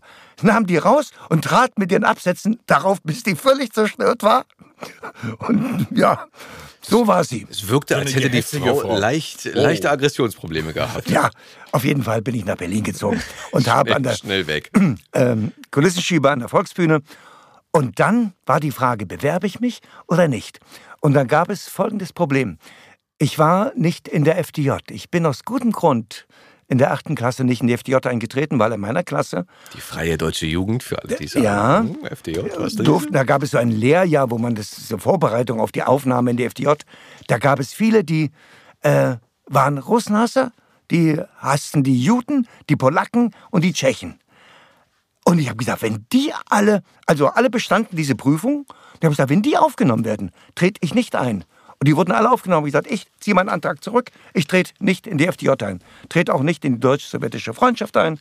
Diese ganzen Organisationen wollte ich nicht mit mir machen lassen. Mhm. Wenn die Menschen, die gegen die Russen, gegen die Polen, gegen alle slawischen Völker und gegen die Juden meckern, weil die haben das natürlich von ihren Eltern, diese 13-, 14-Jährigen, können das nur von den Eltern haben, weil die Russen, die haben, bringen die Kinder um, die fressen den Kitt aus den Fenstern, weil da ein bisschen Leinöl im Kitt ist, damit sie ein bisschen Nahrung haben. Die haben die wirklich, ich, ich mochte die Russen. Ich bin zu denen in die Kaserne über den Zaun geklettert, habe mit denen gespielt, habe mich gefreut, mit denen ein paar Wörter Russisch zu lernen. Sie haben uns befreit. Für mich war das durch meinen Vater ganz anders. Mhm. So, dann wollte ich studieren. Wenn man studieren wollte, musste man möglichst genossisch sein. Dann hatte man es noch einfacher oder drei Jahre zum Militär gehen, Unteroffizier werden, dann hatte man es noch einfacher. Und wenn man dann noch in der FDJ war, das war Grundvoraussetzung, und meinetwegen im FDGB und in der deutsch-sowjetischen Freundschaft, dann wurde man sofort aufgenommen. Ich war aber nicht in diesen Organisationen. Und habe dann vorgesprochen, gibt es einen Eignungstest und eine Aufnahmeprüfung. Und bei dem Eignungstest kam dann der Herr Minetti, nachdem ich fertig war, die haben sich die, äh, auf die Schenkel geschlagen über mein Vorspiel. Bernhard Minetti? die Dozenten und die Studenten, die zugeguckt haben beim Eignungstest. Ja. Bernhard Minetti war der Rektor oder ja. der Hochschule. Damals noch nicht, es war die staatliche Schauspielschule Berlin. Mhm. Danach, nachdem ich weggegangen war, wurde es die äh, Busch-Schule. Mhm. Ne? Und ja, ich wurde dann zu ihm geschickt. Ja, Uwe, also erstmal, was du da vorgespielt hast, das haben wir sehr toll gefunden, sehr schön. Aber ich sehe gerade in deinen Unterlagen, du bist ja gar nicht Mitglied der FDJ. Und du bist nicht im FDGB und nicht in der... Do Wie geht denn das? Warum denn nicht? Dann habe ich ihm das erklärt, weil so viele Menschen da reingehen, als ob das eine Selbstverständlichkeit wäre. Wenn man sich entscheidet, in eine Organisation zu gehen, dann möchte man ein Programm haben, dann möchte man etwas teilen mit anderen. Und da waren Leute drin, die teilten nichts von dem. Die waren einfach nur hasserfüllt auf die slawischen Völker. Später wurden die dann auch die, die Fidschis, die Vietnamesen, gegen die Briketts, das waren die Schwarzen aus Angola oder aus Kuba. Alle, äh, die, die, wollten sie verprügeln. Es waren für sie alles Abschaum. Hm. Äh, furchtbar. Algerier, äh, die alle als Arbeiter in der DDR arbeiten mussten, die wurden, ja, äh, furchtbar. Ein Grund meiner Ausreise, warum ich ausreisen wollte, ja. war dieser Hass auf andere Nationen, auf andere Hautfarben, auf andere Nationalitäten und so weiter. Du reist von der DDR raus und mit dem Glauben, dass man in ein anderes Land flüchtet, wo halt der Hass nicht existiert. Aber wo nicht. wäre denn dieses Land dann gewesen? Also gemessen an dem, was ich in der DDR erlebt habe, und als ich dann nach Westberlin in der DDR, da kam noch ein Schwarzer angerannt am Bus Und der Fahrer hat gewartet, bis er dran war, kurz vor der Tür, um die Tür dann zuzumachen, um dann weiterzufahren. Also es gab Ausländerfeindlichkeit, der Hass gegen Andersdenkende, der war schon stark verbreitet und kam von den Eltern, die im Krieg, denen man was weggenommen hatte. Ihr Haus hatte zwar, gehörte ihnen, aber sie hatten nichts davon, weil die Mieten waren bei 20 Mark und so ein Dach zu renovieren kostete 20.000 Mark, die konnte man mit der Miete gar nicht vereinnahmen und es gab auch kein Material. Sie fühlten sich betrogen von hinten bis vorn. Alle, die etwas besessen hatten, alle Bauern, die ein kleines Stück Land hatten, in die LBK gezwungen wurden. Es gab also da Hass aus Gründen, die die DDR-Politik auch mit verursacht hat, mhm. indem sie das Individuum gleichgeschaltet hat, in ihr System, in ihre Diktatur reingezwängt hat und nicht versucht hat, deren Motivation, deren Ideen aufzugreifen. Das wurde nur so auf dem Papier unter der Zeitung, dank hervorragender Arbeit, so und so viel erfüllt und so und so viel, ganz toll. Ich wurde an der Schauspielschule aufgenommen. Ich dachte, das gibt's da nicht. Hm, da war ich natürlich schon ein bisschen stolz, weil eine ganze Menge Leute durchgefallen sind. Mein Freund auch. Mhm. Ähm, da dachte ich, was mache ich denn jetzt? Dann gab es noch diese. Scheiße, dann muss ich ja wohl. Ja, und habe das dann auch gemacht und war am Anfang auch nicht gut, weil ich keine Ahnung davon hatte, was sie eigentlich von mir wollten. Gedichte aufsagen. Aber das Studium war herrlich. Man musste improvisieren. Man fängt mit so einem Etüdenseminar an.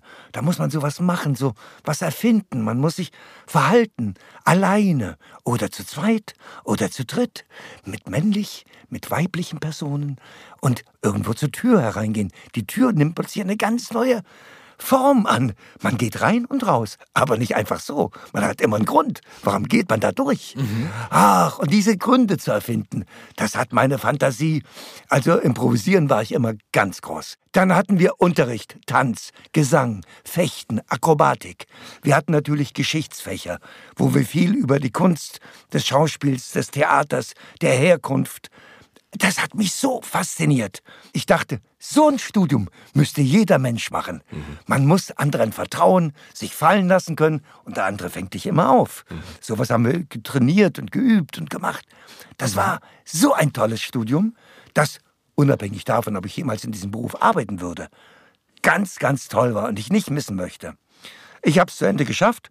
Ich wurde ausgewählt beim Intendantenvorspiel, sollte nach Halle gehen aber der Oberspielleiter, der mich haben wollte, Herr Rupprecht. Ähm, Nicht Horst Rupprecht. Doch, der Rupprecht. Horst Rupprecht? Ja. Ganz liebe Grüße an dieser Stelle. Ähm, eine, eine kurze Verehrung äh, an dieser Stelle an, an Horst Ruprecht, mit dem ja. ich auch ein Szenenstudium machen durfte Aha, damals. Ich auch bei ihm. Und der wollte mich nach Halle holen, aber dann kam Sodan aus Magdeburg und nahm seine, fast seine gesamte Mannschaft mit. Und dadurch war, gab es keine Vakanzen mehr. Ich war dann, konnte plötzlich nicht anfangen. Und zwei äh, Kommilitonen, eine Kommilitonin und ein Kommilitone, gingen nach Schwedt. Und da habe ich gesagt, ey, das ist 100 Kilometer von Berlin, da gehe ich mit nach Schwedt. Und dann haben wir da auch ein bisschen was gemacht. Ich wollte die Stücken auch immer ein bisschen umdrehen, ein bisschen interessanter machen. Nämlich Theater war in der DDR, hatte schon eine besondere Bedeutung. An Anders großen, als jetzt, in, in, Ja, ja. Äh, da geht es manchmal um, heute um Urinieren und, und Furz lassen auf der Bühne. Es gibt auch noch vernünftige Stücke, gibt es schon. Aber äh, bei uns konnte man die Stücke, die man spielen durfte, konnte man durchaus ein bisschen aushebeln, indem man ihnen ein, bestimmten Dingen ein Übergewicht gab, wo man sich dann Fragen stellen konnte. Eine Prise Politik. Genau. Das war so das Sprachrohr, verheimlicht. Und die Doofen erkannten es nicht, aber die ein bisschen schlau waren. Wir haben denen ein Schnäppchen geschlagen. Und so habe ich dann auch mit dem Till, äh, einem Kollegen, der sich voriges Jahr erschossen hat, Selbstmord gemacht hat. Mit dem habe ich die Insel gespielt. Zwei Personenstück. Es geht um die Freiheit in Afrika, um Nelson Mandela äh, und auf einer Insel, Gefängnisinsel und die Frage, warum sind die da inhaftiert und warum haben die keinen Ausweis mehr? Sie sind nichts mehr. Und darum geht es in dem Stück und das habe ich, das haben wir natürlich so gespielt, als wäre es in diesem Land. und das wurde natürlich, wir sind dann rumgereist mit dem Stück, haben in der Kirche gespielt. Wir haben in Clubsälen gespielt von großen Firmen. Ich hatte Kontakte zu allen möglichen Leuten in Ostberlin, die mir äh, das vermittelten. Und dadurch konnte ich da auftreten und es war Sehr schön. Allerdings hat man immer ab und zu mal, habe ich dann Leute getroffen. Du, ich war bei der Straße, die haben gesagt, wir sollen dich nicht mehr so oft sehen. Und dieses Stück, was wir da spielen, da würden wir alles umdrehen. Und es wäre alles nicht wahr. Und ähm, es wurden also Leute vor mir gewarnt. Aber wir spielten das noch einige Male. Und dann ich hörte am Theater in, in Schwedt nach über einem Jahr auf, weil was dort passierte, ich habe mich da beschwert, ans schwarze Brett einen riesengroßen Brief geschrieben, wie da mit Absolventen umgegangen wird. Egal, das sprengt alles. Ich hörte nach etwas über einem Jahr auf, hatte keine Arbeit mehr und dann traf ich einen Kollegen, der drehte gerade und sagte, äh, du hast so eine Lederjacke an, fährst du Motorrad? Ich sage, nee, ich kann nicht Motorrad. Ist egal, sagte er, ich schlag dich mal vor, wir brauchen das im Bösewicht. Und dann äh, eine Woche später hatte ich einen Drehtag in Zwickau und dann sagten die so, und dann nächste Woche drehen wir wieder. Dann müssen Sie aber, können Sie mit dem Motorrad so einen Start machen, so wo das Vorderrad hochgeht? Ich sag, bin noch nie Motorrad gefahren. Ich hatte kein Interesse daran. Stopp, stopp, stopp, stopp, stopp, stopp, stopp. An der Stelle machen wir jetzt einen Break. Und wenn ihr Interesse daran habt, zu hören, wie es mit Uwes Geschichte und seinem Hochstarter mit dem Motorrad weitergeht, dann schaltet nächste Woche wieder ein zu einer neuen Episode von Die Stimme dahinter mit Uwe Jelinek. Das war Die Stimme dahinter. Die Stimme dahinter. Moderiert von Fabian Oskar Wien. Produziert von Effendi Audio Solutions.